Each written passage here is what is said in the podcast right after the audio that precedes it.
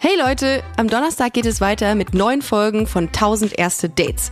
Ich kann euch versprechen, dass wir uns mal wieder nicht haben lumpen lassen und ganz fantastische Gäste mit noch fantastischeren Geschichten am Start haben. Wir reden darüber, ob es eine gute Idee ist, Hash Brownies beim ersten Date zu konsumieren und darüber, wie aus dem schlimmsten Date aller Zeiten doch noch dein zukünftiger Ehemann werden kann. Außerdem erfahren wir, wie es sich anfühlt, im Rahmen einer Reality-Show zu daten und wir sprechen über erste Male. Diese und noch ganz viele andere tolle Stories erwarten euch, wenn es am 18. August wieder losgeht. Abonniert unseren Kanal, um keine Folge zu verpassen und folgt uns bei Instagram unter 1000 erste Dates, 1000 als Zahl geschrieben, für spannendes Zusatzmaterial zu den Folgen. Ich freue mich so sehr. Bis bald. Wie sein Auge war auch der ganze Mensch Monet.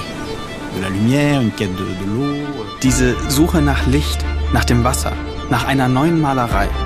Das ist fast wie eine Pilgerfahrt. Ich bin Linda Zawakis und das ist die Geschichte über ein Leben in Zeiten des Umbruchs.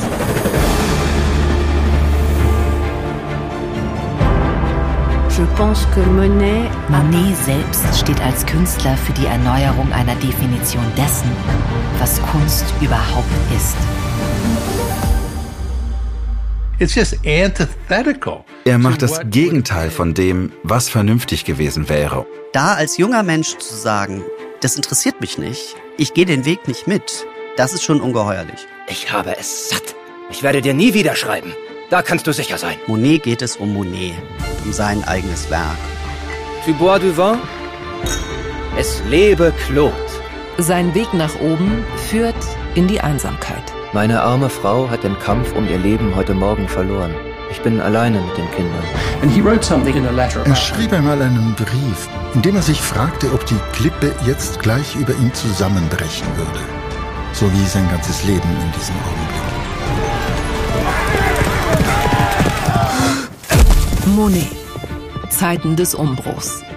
Überall, wo es Podcasts gibt.